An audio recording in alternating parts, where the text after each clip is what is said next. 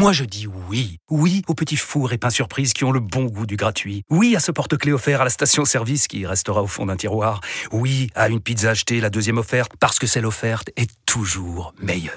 On préfère tous quand c'est gratuit. Chez Skoda, profitez de deux mois de loyer offert sur une sélection de modèles jusqu'au 31 mars. Portes ouvertes ce week-end.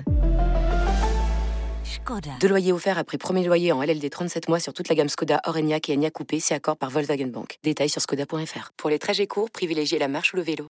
RMC, entre les poteaux. Nicolas Paolorsi. Salut à tous, entre les poteaux spécial Coupe du Monde. Vous êtes habitués, votre podcast quotidien sur la Coupe du Monde. J-1 veille de match avant notre huitième de finale. France-Italie, notre 15 de France qui joue son avenir dans la compétition. Et notre 15 de France qui arrive au top de sa forme. C'est ce que nous a dit Fabien Galtier il y a quelques semaines. Le pic de forme est prévu physiquement pour ce France-Italie. On arrive enfin à 100% de nos, de nos capacités.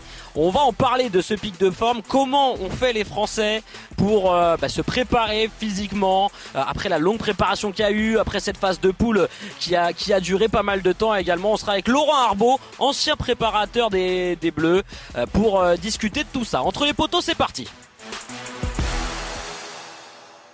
Alors lui, je peux vous dire qu'il est affûté comme jamais. Je sais pas quel prépa il, fait, notre Julien Landry, mais euh, t'as jamais été aussi fit, Jus. Hein ça, c'est l'effet Coupe du Monde. Hein. C'est vrai, c'est l'effet Coupe du Monde. Ça, fait, ça fait du bien. C'est le fait de faire les valises, de bouger autant que les Bleus. On voyage plus que, on voyage beaucoup et ça nous fait perdre, perdre du poids. C'est bien. t'es donc, t'es donc l'homme idéal pour parler du pic de forme. C'est pour ça qu'on a laissé Wilfried Tempier dans sa, dans sa chambre d'hôtel. en forme. Et on accueille Laurent Arbeau, ancien prépa des Bleus à la Coupe du Monde en 2011 et puis maintenant qui bosse à, à Mont-de-Marsan. Euh, Laurent, t'es passé par Castres, par Montpellier. Salut Laurent. Salut tout le monde. Bonjour. Merci d'être avec nous, euh, Laurent. Euh, avant, avant de, de, de, parler avec toi de, ben, de ce processus pour amener les joueurs à 100% de leur, de leur capacité physique, Julien, euh, je le disais un peu dans la présentation du, euh, du podcast, Fabien Galtier l'a dit, hein, l'objectif c'était d'arriver à 100% pour ce dernier match de poule contre l'Italie. Hein. Ah oui, avec Fabien Galtier, tout est prévu. La fameuse flèche du temps euh, qui euh, accompagne l'équipe de France depuis euh, depuis quatre ans. Mais c'est vrai que dans la préparation qui a commencé, on le rappelle, hein, au début du mois de, de juillet, avec des parties à, Monaco, à Marcoussis, à Cabreton, tout a été planifié, organisé dans cette équipe de France pour avoir en fait deux pics de forme. Le premier, c'était pour la Nouvelle-Zélande, pour l'entrée dans ce mondial. On le savait, l'importance de ce match-là pour la suite de la compétition. Donc les Bleus ont été préparés euh, pour être à ce match-là. Et ensuite, il y a eu de nouveau une longue préparation, tu l'as dit, sur ces trois semaines où il y a eu le match contre la Namibie, le match contre l'Uruguay, une semaine de coupure avant d'affronter l'Italie, pour donc être de nouveau sur un, pic de forme ou un plateau de forme à voir, parce que le but c'est quand même d'être en, forme jusqu'à la finale, donc ça serait bien que ça ne bah soit pas qu'un pic. Mais voilà, en gros, comment l'équipe de France s'est préparée avec de nouveau quasiment, Laurent va peut-être nous en parler, de nouveau une préparation physique sur ces trois semaines entre euh, qui ont séparé la Nouvelle-Zélande de l'Italie. Ouais, alors justement, Laurent, comment on fait quand on est prépa physique euh, pour amener euh, ces joueurs au top de leur forme euh, Voilà, deux fois dans la compétition, on sait que la phase de, de préparation d'avant mondial a été longue, ça a été dur physiquement, il a fallu digérer cette phase-là. Après, on a eu la Nouvelle-Zélande et là, du coup, encore un petit creux pour préparer l'Italie. Ça doit être difficile, Laurent, à gérer ça. oui, c'est difficile parce que il y a surtout aussi des, ce qu'on ne tient pas compte, c'est des paramètres qu'on maîtrise pas. Alors on essaye de maîtriser les paramètres euh, qui vont être de la force, de l'intensité des entraînements. Après, il y a des paramètres qui sont euh, non maîtrisables, euh, qui vont être les blessures, les méformes des, et autres paramètres voilà, qu'on ne peut pas quantifier. On ne pourra pas tout quantifier. Alors après, l'objectif, quand on cherche... Alors, moi je suis d'accord, hein, on parle plutôt de plateau de forme que de pic de forme. Le pic de forme, on l'utilise beaucoup euh, sur des athlètes, mais des athlètes, euh, athlètes par exemple qui vont faire un 100 mètres et qui se préparent pour les JO. Euh, eux, on sait très bien que les JO, ça va être sur 3-4 jours. Et donc on parle de pic vraiment sur des périodes très courtes. Là, on va, parler plutôt d'un plateau et essayer d'être en forme sur les trois semaines maintenant qui vont arriver. Alors comment on fait? Bah, En fait, c'est tout simple. Hein. On va baisser la charge de travail pendant 15 jours, voire 3 semaines avant. Normalement, c'est à peu près 15 jours avant le match décisif. Et après, eh ben, on ajuste cette charge de travail par rapport aux objectifs qu'on va avoir. Alors après, bien sûr, euh, il y a des voilà, il y a des choses qu'on maîtrise pas. Par exemple, un Antoine Dupont qui n'a pas joué maintenant depuis un moment. Eh Est-ce que lui, on le met au même niveau que les autres? Est-ce qu'on va le faire un peu plus travailler? Voilà. Après, il y a du cas par cas. Et le cas par cas, eh ben, voilà, c'est difficile de le, de le mesurer et de le prévoir dans la flèche du temps. Juste pour une précision, Nico, ouais, pour quelques chiffres, pour montrer aussi que les Bleus sont en forme, euh, Grégory Aldrit nous a confié hier, lors de sa venue au point presse, qu'il venait d'être flashé pour la première fois qu'il est en équipe de France à plus de 30 km heure. Donc lui nous a dit qu'il n'avait jamais été aussi en forme de sa vie. Et Louis Bielbiaré également a été flashé hier à 37 km heure, chiffre qu'il ah n'avait jamais atteint. Ouais, donc euh, chiffre que les joueurs n'avaient jamais atteint. Donc euh, ça veut dire aussi peut-être que Laurent, ils sont en train d'être vraiment amenés à leur pic, à leur plateau. Et là, tu as touché quelque chose qui est important. C'est-à-dire que quand on parle aussi de forme physique, on ne parle pas aussi du euh, mentalement, de comment ils sont.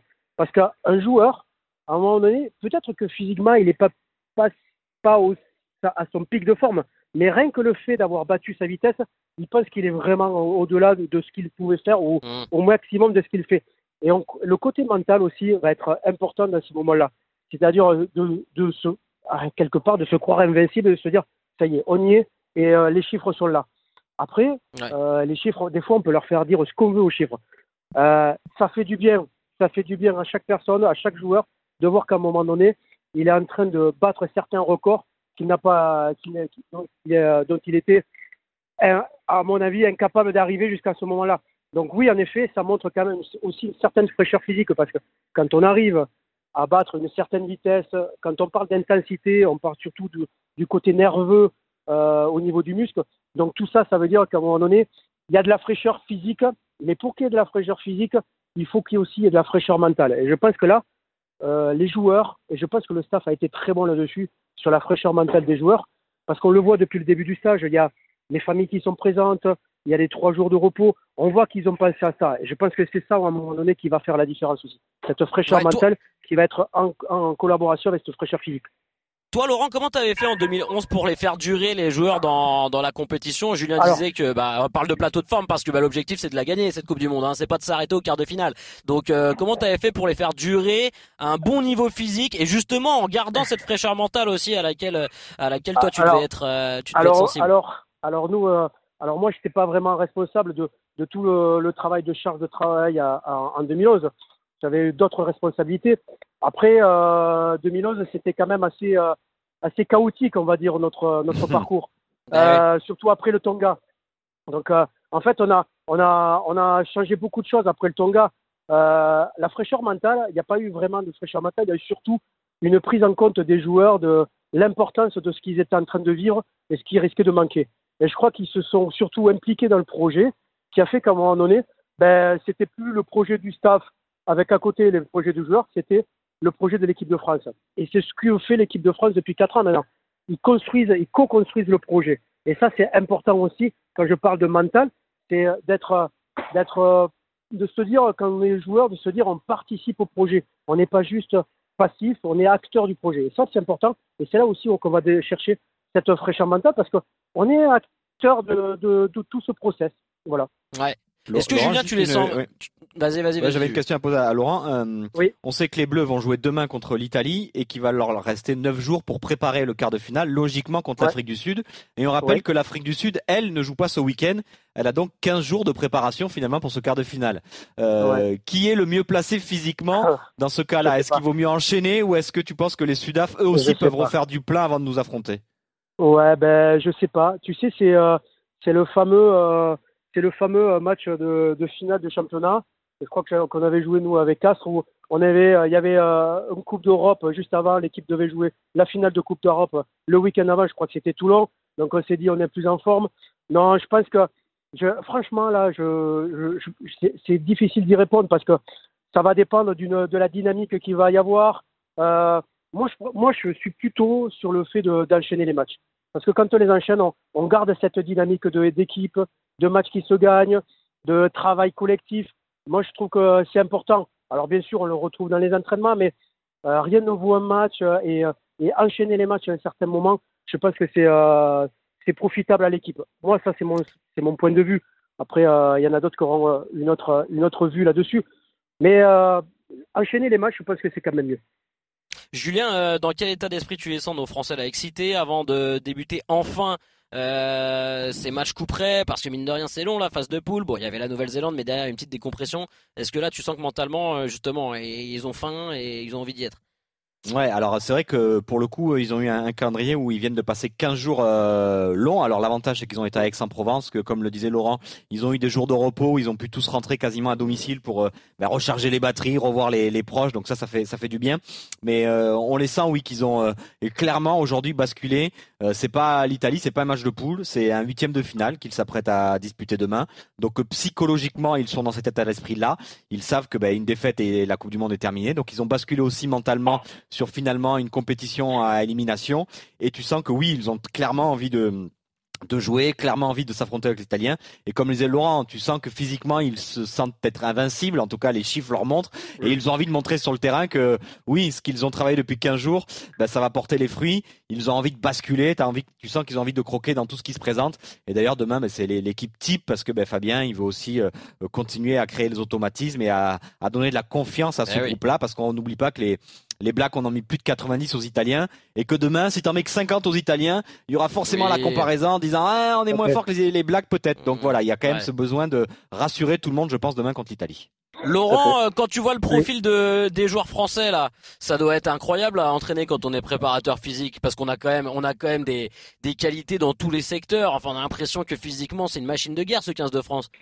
Ouais, non, j'avoue que euh, ça doit être génial parce que en effet, comme tu dis, tu as et puis tu as des, euh, joueurs qui émergent, euh, qui sont capables d'émerger, euh, des petits jeunes qui arrivent. En fait, là, il faut il faut féliciter quand même la formation et ce qui a été fait depuis depuis maintenant une dizaine d'années au, niveau des centres de formation.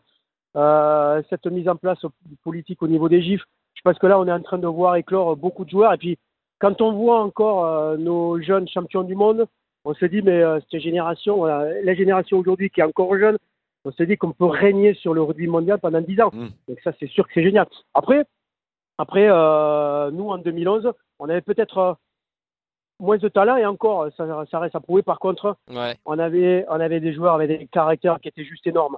Et c'est grâce à ça aussi qu'on est arrivé. C'est peut-être pas spécialement par le rugby qu'on faisait, mais par, par la force de caractère qui dégageait de cette équipe et de ces joueurs vous savez, quand vous avez des, euh, des Naluches, des, euh, des Rougeries, euh, des Iman Olarniodoki, alors bien sûr, c'est c'est difficile à gérer au, au quotidien.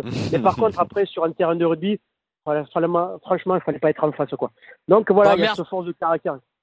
Merci beaucoup Laurent, hein. merci d'être venu avec nous dans Entre les poteaux. On garde ton numéro avec Julien Landry parce que nous notre pic de forme, notre plateau de forme on le veut pour l'été 2024 là, pour être beau à la plage. Je, Donc, on je, suis votre homme, je suis votre homme, il n'y a pas de problème.